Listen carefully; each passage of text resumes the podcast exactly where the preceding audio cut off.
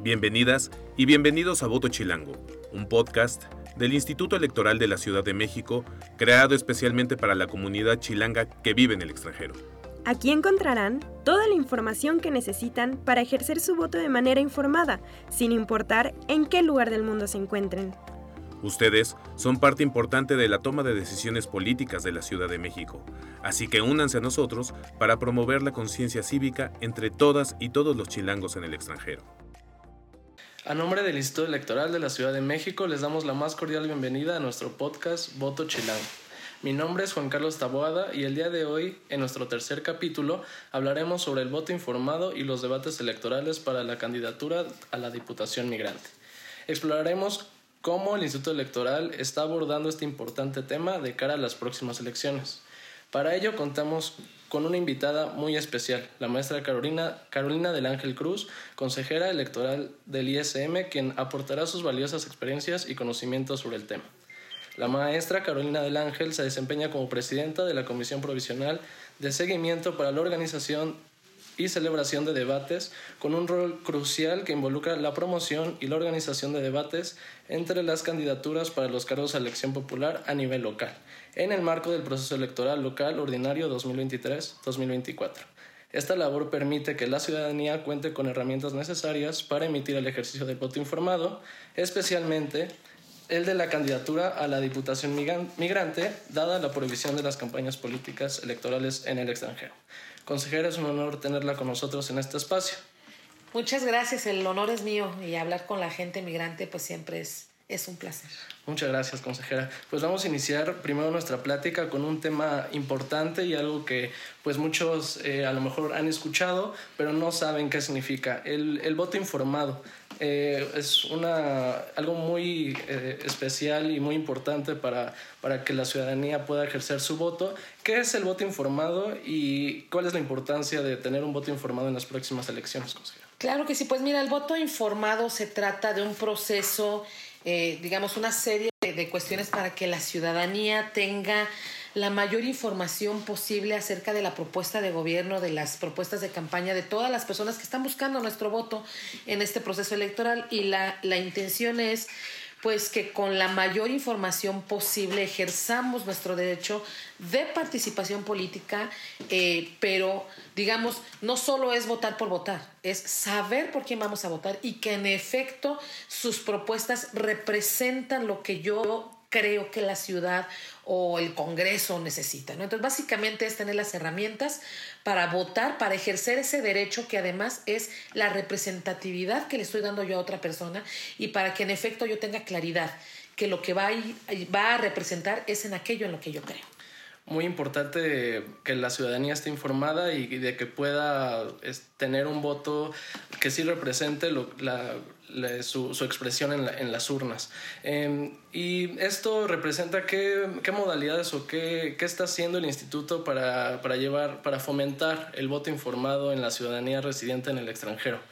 Pues mira, estamos con una comunicación permanente con las, organizaciones eh, eh, pues que tienen esa cercanía, además con, con, este instituto estaremos haciendo también, por supuesto, visitas para promover el voto, porque primero pues hay que promover que la gente vote antes de saber por quién, pues, ¿no? Entonces, eh, estamos trabajando en, en material electoral que de alguna manera conjunte las propuestas de los partidos políticos eh, y, que se les mandará con el voto y que sepan qué está proponiendo cada, cada cada candidatura. Por supuesto, le vamos a apostar mucho a las redes sociales, a las formas en las que eh, eh, se comunica de, de, una manera pues más ágil, ¿no? La, la, la comunicación, la, la información de, de, las campañas y sobre todo, pues en lo que me toca a mí de este lado, el tema de los debates.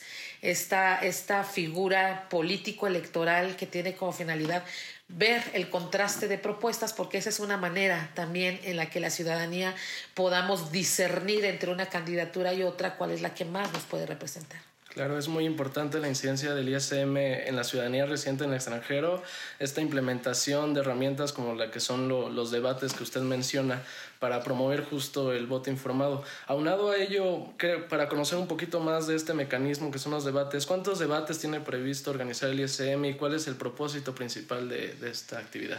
Pues eh, de entrada traemos la idea de 55 debates, una tarea ardua para todo el proceso. Son 55 mínimos. De ahí la intención es que tengamos más. Ojalá y eh, la gente allende las fronteras nos pida más debates de los que les interesan, porque de entrada para ellas, para ellos traemos el de la Diputación Migrante y va a ser de sumo interés eh, que conozcan los de jefatura de gobierno y los de diputación eh, de representación proporcional. Esos eh, cuatro, cinco debates los veo como prioritarios para la gente, la, la, la, chilanguez en, en el extranjero. Pero también, pues si requieren de más debates, por favor, los podemos organizar entre las candidaturas a, a, la diputación migrante o, o, pues no pueden generar las condiciones como sociedad organizada para eh, desde allá en donde estén organizar uno, pues con la tecnología que ahora tenemos, ¿no? Eh, me parece que trabajar a distancia por, por estas plataformas de, de, de, comunicación a distancia nos puede ayudar mucho para tener más ejercicios, pero estos de menos 55, de los cuales 5 importantísimos para la gente en el exterior. Seguro cada debate va a ser de gran relevancia y va, va a brindar una información muy especial a, a, toda la comunidad chilanga desde el extranjero. Eh, ya tocó un poco el tema de las redes sociales eh, que van a ser muy importantes para para que la, la, ciudadanía pueda, pueda verlos, pueda, pueda saber de, de, estos debates. Pero, ¿qué otros desafíos va, va, a tener el Instituto Electoral en la organización de estos debates, en especial el de la Diputación Migrante? Pues los desafíos son, eh, me parece que lograr que, que las candidaturas eh, eh, hagan conciencia de que se trata de un ejercicio para la ciudadanía, que si bien es un acto de campaña, es derecho de la ciudadanía conocer sus propuestas y, y, confrontarlas en ellas. Digamos, creo que va a ser importante y, y no veo que haya eh, eh intención diferente, ¿eh? pero siempre sí cuesta un poquito de trabajo que las candidaturas se salgan del protagonismo de, del ejercicio. Ellos y ellas son protagonistas del debate pero los, las, quienes protagonizamos el ejercicio somos la ciudadanía, que es finalmente a quienes está eh, dirigido. Entonces creo que el principal eh, eh, tema va a ser ese, que accedan a una moderación activa, que en realidad esta confrontación de ideas les sirva a la ciudadanía. De ahí en fuera yo veo, no he visto en esta ciudad ninguna fuerza política que, que demerite a los debates o que, o que los califique de una manera diferente, cosa que me parece que ya nos ayuda bastante y estamos dos pasitos adelante para que el ejercicio sea productivo. Perfecto, consejera. Eh, todavía el instituto eh, se encuentra en plena organización de esta, de esta herramienta de los debates, pero una vez que ya se defina eh, la organización, ¿dónde puede ver la ciudadanía las fechas, la, las fechas precisas y dónde van a poder ver los debates? Pues los debates van a poder la verdad espero yo que en todos lados, eh, por supuesto la Ciudad de México, televisión abierta, eh, pues por ser el ámbito geográfico territorial de, de, la elección. Pero no nos olvidamos, en efecto, ¿no? que hay gente que va a votar y que no se encuentra, eh, en, ya no digamos en la ciudad, en el país. Entonces la difusión de los debates va a ser a través de eh, redes sociales, de la plataforma, el canal de YouTube del instituto, en la página del instituto, replicadoras de medios de comunicación, replicadoras de, de periódicos, o sea, medios de comunicación en el más amplio sentido eh, del concepto. La intención es que todo mundo pueda replicarnos los debates, pero desde el instituto sí los vamos a, a, a, a subir a plataformas, eh, reitero, canal de YouTube, la página del instituto, seguro, y las redes sociales del instituto. Y reitero, estaremos buscando más alternativas, eh, incluso eh, pues cortos, a lo mejor presentación de candidaturas al debate, debate en TikTok, eh, no sé, usar todas las herramientas que hoy la ciudadanía utiliza para que puedan eh, vincularse de manera más cercana, más, digamos que les despertemos las ganas de ver el debate, que podrán encontrar de entrada, pues el canal, el, la plataforma YouTube es visible en todo el mundo, ya desde ahí la posibilidad de verla, pero si no está en internet, el canal del instituto, y todas las, las redes sociales. Seguramente el instituto va, a poder difundir estos debates de la mejor forma en todas las redes sociales, etcétera, y le va a llegar a la, a la mayor cantidad de ciudadanas y ciudadanos que, que, estén interesados en informarse sobre los distintos cargos y las candidaturas para la próxima elección. Como cierre, consejera, ¿le quiere dar algún mensaje a la comunidad migrante desde el extranjero que nos está escuchando en este momento? Claro que sí. Bueno, primero, eh, creo que no contesté la otra y sí es importante. Pronto, pronto, pronto van a tener el calendario de, de debates. La idea original es que puedan ser uno de jefatura de gobierno en marzo, uno en abril y uno en mayo.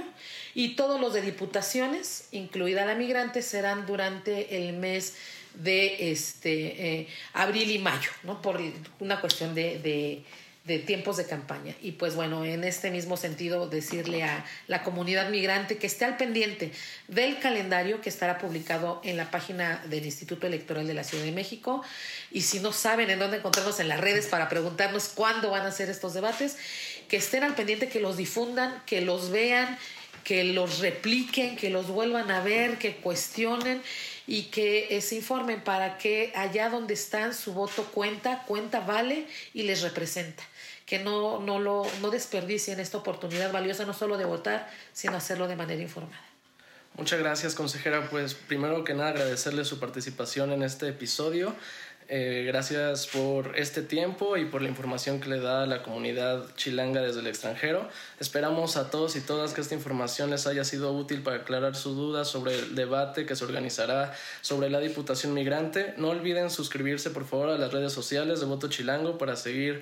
Eh, seguir teniendo más información sobre el tema y los esperamos en el próximo episodio de nuestro podcast Voto Chilango. Hasta la próxima y muchas gracias. Muchas gracias por sintonizarnos. Hasta la próxima. No olviden suscribirse a nuestro canal y seguirnos en nuestras redes sociales Voto Chilango.